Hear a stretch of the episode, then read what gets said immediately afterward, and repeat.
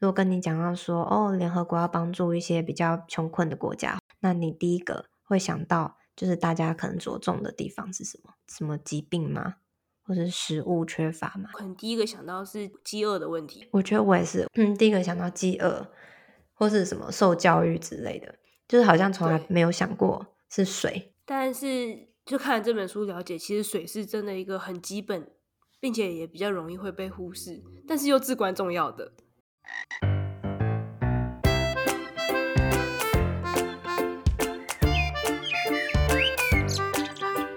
欢迎收听《来一口垃圾》，我是 Amy，我是心怡。这一集我们要来聊聊关于水资源跟水危机。什么叫做水危机呀？是说家里没有水的意思吗？不是，就是世界上的可能，嗯，因为气候变迁而变得更严重。这种有些地方他们会缺水或没有安全可以安全用水的这样子的条件，然后或者是没有一个基本可用的卫生设施。所以这是跟气候变迁有关。呃，应该说气候变迁会加剧，但就是在气候变迁变得这么严重之前，这个问题就一直是存在。但其实就是习惯居住在很方便的都市生活中的我们，应该会很难想象，但世界上其实还有很多比较贫困的国家，他们的人们是过着很艰难的生活，比方说难以取得干净的用水，然后每天都要可能家里有一个成员要花很多的时间去，就是为这个家拿水回来。我们最近看了一本书，叫做《水的价值》，它是由麦特戴蒙，我们认识的那个明星麦特戴蒙，然后他跟另外一位水利工程师盖瑞怀特，就是他们两个合力出版的，一起不断的在为了这世界上很多穷困的国家，帮他们争取水的资源，建立卫生系统，就包含可能。可以装水龙头，或是有马桶污水处理的。然后他们成立了一个基金会，他们很努力的在为这些人改善他们的生活。那他们成立的这个基金会呢，就是 water dot org w a t e r 点 o r g。如果大家要直接上网查的话，那他们的解决方案也很聪明。然后也很有效。反正我们看这本书，这本书其实它的整个脉络写得很精彩。就如果大家有兴趣的话，可以去找来看。那整本书就是从一开始他们是如何决定要踏入就解决水危机的这个议题，然后一开始的困难，然后看到第一现场到底什么样的情况，然后到后面他们找到的解决方案，然后方案一试再试试不成，然后再继续改良这样的过程。但整个过程就会。嗯，让我们更加了解到底这世界正在面临的怎样的水危机。那我们今天就是想要从这本书当中提取一些我们想要分享给大家的部分。刚才心怡就有讲到说，我们可能很难想象这世界上有人他们为了要提水却花好几个小时，这其实是一个非常严重的困境。因为通常在这些国家，可能都是家庭成员里的妇女。可能是女孩或是妈妈要去提水，幸运的话，他们家离水井蛮近的，可能走半个小时或者一个小时就到，那要来回就是一两个小时。但有的人花上一整天，可能要来回六到八小时，那你几乎一整天的时间就没了。他提水的这些时间，其实浪费了他能够去学习、受教育，就是失去了这个改善自己人生的机会。这份工作是。就是会需要如此的花时间，导致比方说像在印度，可能有些家庭里面，男主人他们是会娶水妻的，就是他是一个这个老婆就专门来为这个家庭去取水，所以他们每天的工作就一整天，早上出门花很久的时间去取水，然后回家给家庭用，就这样每天重复。这个妇女她的劳动力，她就等于是。被浪费，他他是人体水管，花一整天做一个水管的工作，而且他还不是真的就是水管躺在那里就好，他是必须走很多路，然后替他提的是一整家的水，就可以想象那一桶水有多重，可能至少都二十公斤这样。而且这种就取水的工作，他们就是女孩们可能是从年纪蛮小的时候就开始，所以。甚至会在妇女身上造成职业伤害。如果你称这个为职业的话，可能会有那种颈椎、脊椎变形。那因为这样子取水困难的问题，导致这些妇女可能原本可以去工作赚钱补贴家计的没有办法，或这些女孩她们原本可以去上学，但是没有办法，所以就变成这也是教育问题，然后也是妇女的女权的问题。取水会是解决她们脱离这个贫困的循环。一个很关键的要素啊，而且刚刚提到，虽然就是不是只是大老远花很多时间浪费人力这件事情而已，你取来的水未必是一个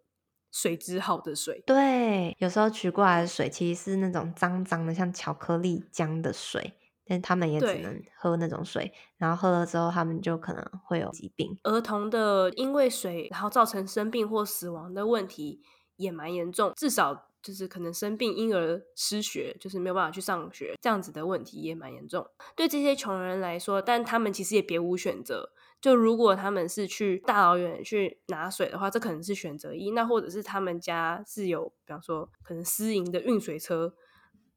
可以过来，然后卖你水的话。那他们也只能买，不管他这个水的价位是多高，他们也都只能买。所以他们因为这种情况，但水又是生存必须，所以他们是脱离不了这个贫穷的循环。其实重点就是说，水真的是生存的必须，因为不管是我们要洗东西、清洁或是饮用，都很需要水。嗯，人是没有办法脱离水的。然后这本书上就有提到说，其实对于穷人来说，他们必须花费在水上的成本，要比我们。一般都市人就是容易取得水的人，高收入的人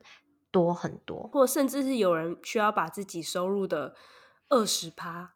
全部花在买水上。可是如果他们可以家家户户有一个，就是接一个水龙头的话，这件事情就可以很好被解决。但是为什么没有办法家家户户装一个水龙头？因为设施还没有到，就是他们那边可能太贫困了，政府没有。开发那么没有那么多钱，可以帮他们开发这些输水设施到他们家附近吧？有一些是确实是这样，没错。那这种情况的话，就会变成是这些可能慈善单位他们会就是帮当地人，就是太偏远的人挖水井啊之类的这种解决方式。但其实有蛮多就是贫民窟，他们是在有就是公共水利设施附近，只是他们可能他们家楼下就有水管经过，但他们没有钱。去做这个接水管，这个打通接水龙头的这个小小超小的工程。接着水龙头，我记得书上好像说，就是可能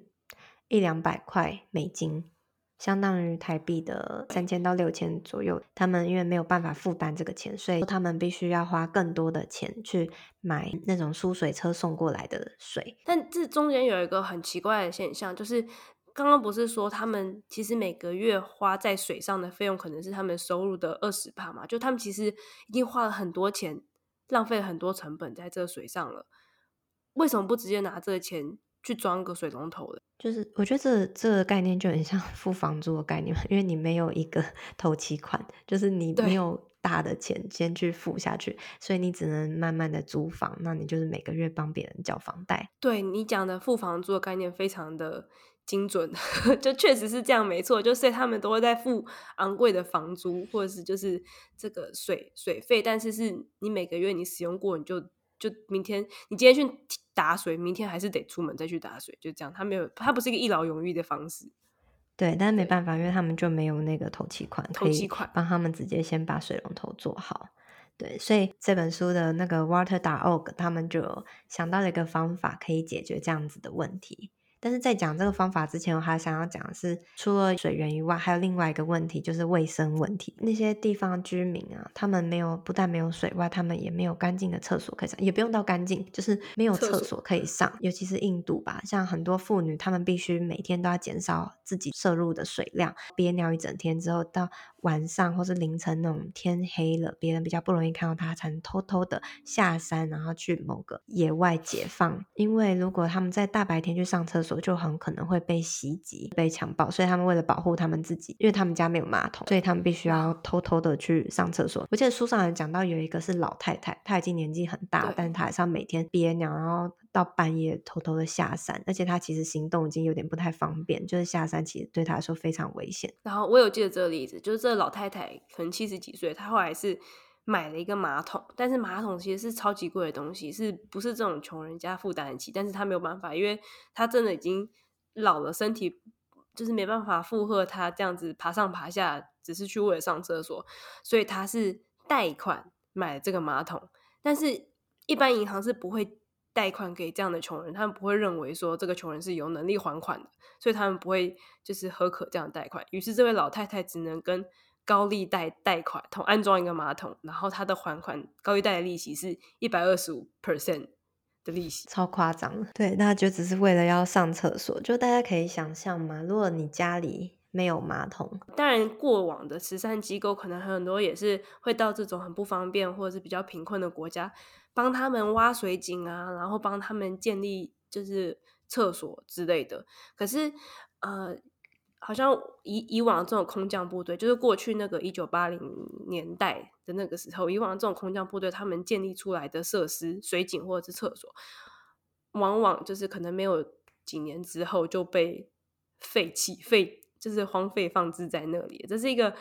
就是乍听之下难以想象的，为什么人家都飞过去帮你盖好水井跟马桶了，但是后来就当地人却不用了。这本书上讲的是美国啦，美国人去帮忙他们盖这些。供水的设施，但是呢，他们要这样做也要图利自己，所以他们是希望所有的工程师啊，还有所盖的、所用的材料都是从美国那边来的。那其实当地人根本不知道怎么去做，然后也没有那些材料。当时间久了，那个供水设施有一点故障，有点坏掉，可能需要换个零件之后，那些人他们也没有钱从美国运来一个昂贵的的一个小零件来替换，或甚至说他们也根本不知道怎么去替换。所以通常这种都是。好像有点在做一个表面业绩，说哦，盖好了，帮你们这一区都弄好了，但很快这些东西就不能用，然后不能用之后，它就只能废弃在那边。那其实之前的钱也都白费了。然后厕所部分也是，就是呃，你你必须要搭配，就是很广泛的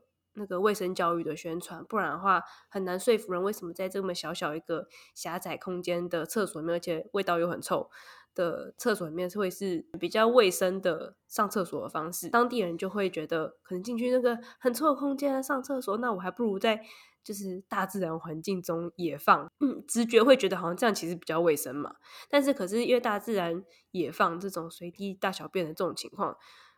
会导致他们有可能会污染水源，然后导致他们能够取得的用水的那个水质、嗯、就是不卫生的，被污染过，就更差。所以他们走到更远的地方才能去拿到干净的水，就反而是会恶化他们的环境。这本书讲了很多很精彩的，就是在这些比较贫困的国家，他们的人们生活到底是如何的，就是。取得用水是如何不方便一件事情，然后在卫生上是如何会影响他们的健康啊，浪费各种劳动力或资源。就我觉得在读这本书之前，我可能可以大概有听过说，哦，对，有些妇女她们必须要花一整天去去找水，然后之前也有陆续听过一些印度的新闻，就是可能妇女她上厕所时候被袭击，就看这本书之后才发现，这不是少少的人，是。好多人，我们可以看到，就是从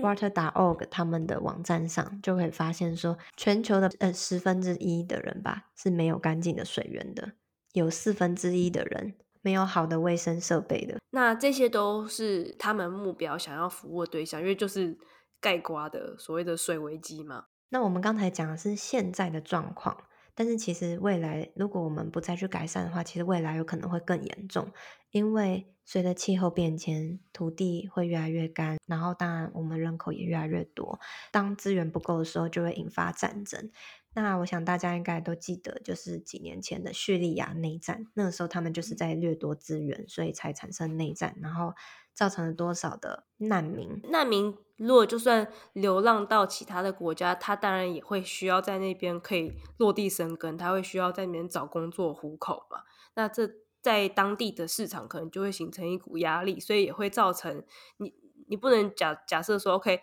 这个水资源问题只是那些贫困干旱国家问题而已，因为一旦出现水难民这样的情况下，旁边的国家都会受到影响，而且大家的资源就会变更少了，然后势必这些人还是要去分享仅有现有的资源，可能又会再引发更多的战争。对，对，所以所以就变成，虽然现在好像与你无关，就是我们这些生活在很舒适的国家的人，但是帮助这些呃有水危机的国家人。建立基础建那个基础建设，就是关于用水相关的水利工程，然后还有帮助他们每个家家户户可能至少有个水龙头的这件事情，是可以帮助整体全球在面对呃气候变迁的冲击之下，原本穷人们是第一线会第一个被波及的这些呃受害者，但是他们可以有更大的弹性，他们可以有更大的韧性更生存空间。反正读了这本书之后，因为这本书从头到尾是在讲 Water.org 的心路历程嘛，那我觉得至少我就很被说服，为什么 Water.org 他们的解决方案是，就我觉得看起来是一个可规模化，然后可以真实解决问题，真的能够，你可以看到可能水危机真的能够因此而被解决的。这样的方式，像他们一开始就有讲到说，他们尝试过哪些方法，然后失败。那其中一个就是大家应该最直观能够想到，就是捐钱。但其实我们都知道，在缺乏基础水设施的地区这么的广大，人口这么的多，这就相当于一个无底洞，不管怎么捐也是不够的。难怪他们一开始就发现说，哦，其实捐钱并不能够。在他们有生之年解决这个问题，他没有把那个数据列出来，其实很明显，等于是每年被用于这种捐款啊、善款上的额度有多少，但相比之下，每年在比方说投资市场中流动的金额有多少，这中间差了好像我记得是一千五百倍。大家会把钱丢到投资市场去，所谓钱滚钱，但是大家会愿意把这个钱拿去做慈善的这个额度，其实是。小非常多的，而这个额度相较于这世界上，呃，需要被解决的这种这种全球危机，这种非常大的问题而言，就是一个杯水车薪。对啊，可是我觉得也蛮能够理解的吧，因为你捐钱的钱是不会回来，但你投资你钱有可能还会变更多，至少不会全部不见。通常啊，对，这是一个合理的状况。然后在过去之前呢，也都是。呃，大家都会分得很清楚，投资的钱就是我要拿来赚钱，那捐钱的钱，那我就是我就是捐，我就做善事这样子。然后，但后来就近年，大家可能也都有听过这个词，叫做影响力投资。就影响力投资，它就变成有一点是介于中间的概念。你你也是投资，你会拿到一点就是投资收益，但它可能不如其他的，比方说呃你的高绩效投资报酬那么就是很很高的利润比。他你会拿到一点投资收益，比较低一点，但是呢，这笔钱他是会把拿去做积极作为的。比方说，后来他们 Water.org 他们就有在推出了这样子的另外一个服务，他们另外开了一个叫呃 Water Equity，然后他们就是作为呃这种影响力投资，你交给他们的钱呢，他们会把它拿去这些贫困地方的当地的呃水利跟卫生建设。然后，但与此同时，他们可以给你，就是就好像你在做投资一样，他会给你一点投资报酬。那呃比较，你拿到一个比较低的投资报酬，但与此同时，你也会拿到一个影响力报告。你丢出去的这笔钱，你实际帮助了，比方说多少家庭取得干净用水。那可能我们会很好奇说，这这些钱明明就是投进去做基础设施了，那到底从哪边拿来这些利息呢？只他们的做法不是，又像其他慈善组织就比较旧的做法，他们可能是把这些大家捐来的善款拿去直接当地盖基础建设，然后送给他们这样子。但是 Water.org 他们后来一直在执行的方式是，他们把大家捐来的这个善款呢，是拿来作为贷款基金贷给当地的这些贫困的家庭们。就比方说，这个家庭他要装水龙头，然后他需要一百五十美金。那他就去申请这个，他们叫 Water Credit 的这个贷款。那这个贷款他是要还钱的，他可能每个月还多少钱？每个月还多少钱这样？然后呃，还完之后呢，因为他不是免费送你一个水龙头，免费送的话，这一百五十块就就丢进去就消失了。但是因为他会还款，所以一百五十块随着时间会回来之后，这笔钱又能够再借给下一个家庭。所以他们用这种微型贷款的方式，他们可以一直让。就是一笔钱发挥十十倍的那个触及率之类的，所以也就是说，其实他们并不是真的把钱就是用掉，而是他们把钱拿去借给这些家庭。那当他家庭，诶，我家里装了水龙头之后，我就不用花那么多钱去买那些。输水车送来的水，那我就可以省下这些钱，那我可能之后就可以每个月还一点还一点。那另外一种状况是说，我我有了水龙头之后，我就不用每天走那么远去提水，那我可以去做找其他的工作。那我找到工作之后，我所赚的钱我就可以拿来还贷款。对，我记得我我好像有一个印象，他们提到一家人的例子，就是这家人他们原本每个月假设要花呃六十美金在买水上面。那后来他们贷款，然后装了水龙头，每个月的还款还贷款的这个钱，再加上水费，就是以前从来没有水费这种事情，但现在有水龙头，所以要付自来水费。还贷款的还款再加上水费，每个月只需要还十美金，就变成原本每个月固定支出六十美金，现在每个月的固定支出是十美金，而且还完贷款之后会再更少，然后变成每个月还多出五十美金的钱可以补贴家用，就是甚至还不用说，呃，你可能要出去拿水这些的时间跟劳力，你已经立刻现。现多了五十块，打破跟我们以往认知，大家好像觉得说，哦，因为我们的生活比较好，所以我们是有点像是施舍啊，然后要捐钱给他们。其实或许我们可以站在另外一个角度想，是他们靠他们自己的能力来改善自己的环境，然后我们只是帮助他们一把，就是先借钱给他们，然后让他们有能力改善自己。对，就他们只是真的需要那笔头期款。然后之后，他们完全是有能力，而且很乐意慢慢还钱的。这个还款率是达到九十九趴，是一个非常高，就几乎大家都会按时还款、全额还款的这种比率，真的蛮感人的。我觉得，我觉得超感人。然后它里面还有举很多就是家庭改造前跟改造后如何对他们的生活造成影响的例子。你有哪一个记得特别深刻吗？跟大家分享一下。就是有一个人住在印度的贫民窟，然后他有三个小孩，然后。然后他们家是在一个很陡峭的山顶，所以他或是其中一个女儿每天都要走一个小时去拿水，然后拿一罐罐很重的水扛到山顶。那因为爬坡太辛苦，所以他们会尽量在山脚下洗东西呀，做好清洁，然后剩再把剩下的水扛上去。然后他跟另外两个女儿就轮流去工作跟上学，然后还有待在家里这样，因为可能薪水也不够，所以没办法都去上学。所以换句话说，就是因为水的问题，他会损失两天的工资，然后他两个女儿每周也分别会缺课两天，然后课业表现不好，但是他们家经济可能就是因为他们没有办法有很好的上学机会，所以经济未来可能也就是这样子。他申请的这个水贷款一百六十七美元，然后就请当地的自来水公司在他家门外装了水龙头，他每个月还十五块。他每个月可以多出八天去工作，就可以赚到贷款成本的两倍。他很快就可以把贷款还完了，然后每个月就只要缴少少的水费就好。他的两个女儿呢，也可以天天去上学，不用像之前，因为可能要常常去打水，所以每周只能去个几天。课业上也会进步很多。然后最后他，他因为不想要别人受过他受过的苦，所以他还把他的水分给其他三户，就邻居一起使用这样子。然后总共。多了十一个人一起用水，而且他还不收他们的钱，立刻改善十一个人的生活品质。同时，这个妇女，这个妈妈，她原本不能工作，她现在可以去工作，然后去工作赚钱。然后两个女儿原本学业被耽误，现在又可以就是拿回自己的受教育权。所以就是这全部改变只起于这个一百六十七美金，这其实不多诶。但是就像我们刚才前面提到的问题嘛，就是全世界会拿来做善款的。金额比跟全世界会拿来丢到投资市场的这个金额比差太大了，所以如果只靠善款的钱来做这件事的话，很就是需要被触及的人实在是太多，很难。有效率的解决这水危机的问题，动作才太慢，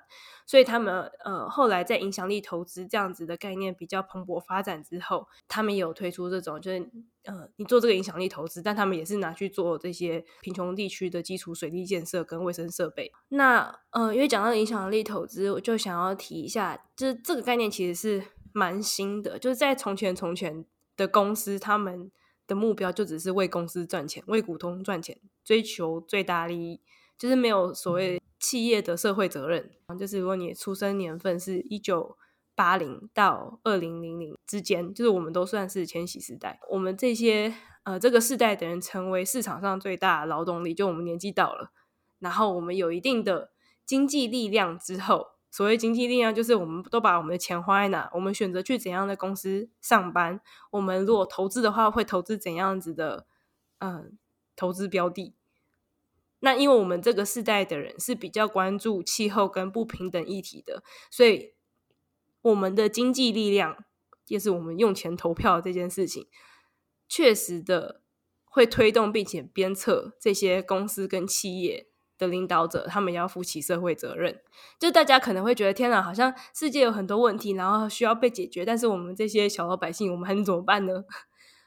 好像只能靠大企业解决，但其实不是。就是光是因为我们整个世代的对气候的那个环境认知的这个意识有提起来，所以才能够像一个浪浪潮一样，像一股波浪一样去推动这些企业做出这些改变。不然，过去的企业真的是为就是只看利益，我们拿为股东创造最最高利润。但现在会变成我们必须要注意到我们自己的呃企业的社会责任。然后我们是否对，因此才会有影响力投资这件事情，不然过去是没有人会考虑这个。我要么就做公益，要么我就做投资，只是丢给工业钱不会这么多，所以就变成现在的，就是每个公司企业他们都会有，就是自己衡量你的，有点像是你的永续程度或者永永续指标嘛，你这是个是否是个永续的企业？从分别从 ESG 三个方向去看一就是 environment，environmental 环境。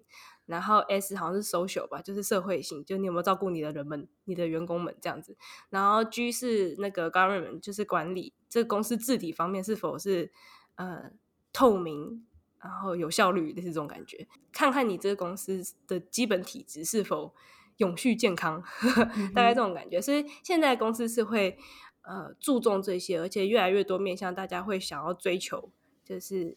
不会像过去只。就是只看钱，对，所以听起来是蛮乐观。就是现在至少一 environment 是放在第一个，嗯，至少他们会在意这个部 分，对。但是就是，嗯，我们还是要持续的去监督吧。可能政府会说，哦，我们现在永续啊，我们禁止塑胶袋啦，禁止怎么样。但是你会发现，哦，但是他们有些基础的设施还是做的，并不是真的很永续的方向去考量。举例来说，我只是讲一下，就是我现在搬家住的这个地方，然后可能他们就是尽量很多商店啊都已经减少塑胶袋，但是当你政府在回收垃圾的时候，像是灯泡啊或是这些东西，它是叫你丢垃圾桶，而不是叫你回收，他们并没有一个特别的特别的地方可以让你回收，或者说你要自就政府部门没有，而是你要特别可能开车要到比较远的地方去回收这个东西。我现在在温哥华，我在温哥华，然后知道他们垃圾是掩埋之后，我觉得又激起了我必须要就是更加的减废或者零废弃，挑战零废弃的这个动力。我觉得我实在是很难以接受掩埋。对，我也想要讲一下，就是因为我们这边大部分的。餐盒、瓶罐那些都是可以回收，厨余也可以回收，只是有一些比较特定的电子产品啊，或者是说灯泡那些东西，它都是直接叫你丢到垃圾桶，然后或者是像保利龙盒这种东西，其实本来都是可以回收的。对，然后我想要说，是因为上次搬家丢了太多垃圾了，所以我现在会在买东西之前，我真的会更小心，因为我不想要，既然这边很难回收，我真的不想要去。又制造垃圾，所以我就尽量不太买东西，或是真的是非常必要，然后也看材质才买。这样，如果之后丢弃它的时候，你知道可以嗯怎么回收它之类的。好，所以如果嗯听起来很美好的话，那 Water.org 这个组织呢，他们其实现在也是招募了蛮多钱，然后然后他们比较像是吸引大企业来投资他们，然后他们会给不错的呃投资报酬。然后可以继续去营运，去帮助这些社会底层的人增加他们的水资源的设备。但是呢，本来看起来感觉蛮好，因为触及率也越来越高了，然后收到的经费也越来越多，然后嗯，那些获得资源的人呢，他们也都定期的还款，所以感觉是在有生之年可以完成这件事的。他们经过了数学的计算，是觉得没问题的。但是 现在他们却遇到了一个。我觉得很傻眼的问题，就他说，对，慈善这种东西呢，也是有流行的，就是即使你没有做错任何事情，你现在很好，可能有一天那些企业他们就觉得说，哦，我现在不想投这个，因为可能又有新的产品出，新的项目出现了，他们可能就会想把钱转移到其他项目去，变成因为大家现在聚光灯打在哪一个议题上，然后水资源特别夯，那就是。好，把钱丢到水资源、水解决水危机，但忽然间其他问题，可能饥饿特别夯，或者是教育特别夯，那战争，对，对对对，资金就会转移这样。对，就是这个这个点是我突然没有，我从来没有想过，我说啊，傻眼。对，其实这个东西就有点像是真正就是市场啊，好像什么拼流量的感觉 有点类似嘛。对啊，就是所以。他们现在的困境就是他们什么也没有改变，但是就是退流行了，然后投资人就转移项目了。我觉得他们出这本书就是试图再把大家的焦点拉到水资源上面。那我觉得，对对对，但 有有一定的绩效，我觉得挺好的，这是个聪明的举动。我我书其实读到一半的时候，我就一个冲动就冲到 Water.org 上面，然后做了小额定期捐款，就每个月捐十块钱这样。就是虽然捐很少，有点心虚，但是我觉得就是聊胜于无吧。嗯，那他们现在如果像是我们一般的民众的话，可能只能做的是小额的捐款。那如果你是大企业，然后有很大笔的金钱的话，他们可能就可以帮你做一个投资。我不知道这件。就是影响力投资这东西在台湾进行的如何？但如果大家本来就是有在投资的话，或许可能都很了解，不一定。但反正我们还没有研究这部分。如果你今天第一次听到影响力投资，也很好，就你也可以去查一下相关资讯，看看这适不适合你。那你也可以把它纳入你的投资考量里面。那最后用一点数字给大家一些概念好了。现在全世界还有十七亿人。需要这些呃基础的卫生设施，还有七点七亿人是没有办法取得安全的用水的。好，那过去 Water.org 他们已经深耕经营了那二三十年，然后他们目前已经触及了帮助了五千一百万人取得了干净用用水或者是卫生设备，然后他们的足迹已经遍布了十一个国家，然后他们还是很努力的在继续。推广，然后触及到更多的人。那五千一百万人之内，其中有两千六百万是过去三年内触及的哦，所以是他们一开始真的是起步很艰难，但是到后来就是呃规模化起来就可以扩张的很快。只是他们依然持续的需要资金，所以如果大家对于这个呃水资源议题是有兴趣的话呢，都欢迎去呃找这本书来看，然后了解一下这本叫做《水的价值》。嗯。然后，如果对解决水危机也很想要出一份心力的话，我觉得我是蛮被说服 Water.org 他们的解决方案的。那如果你也被说服的话呢，你可以到 Water.org 他们的网站上，然后成为一个捐助者。今天大概跟大家分享到这边，还有关于这本书。如果对我们这一集的内容很喜欢的话呢，呃，也欢迎你们来听听看我们这个节目的其他集的内容。我们这个节目主要在讲的就是环保生活实践。如果你喜欢我们的节目的话，也欢迎到 Apple Podcast 帮我们点五星评分加留言。那如果想要找到我们的话呢，可以到 IG 上找我们。我们的 IG 账号是 Laiecology L A I E C O L O G Y。我们的 email 是 L A I E C O L G Y at gmail dot com。那就这样，我们下回见喽。嗯，拜拜。拜拜。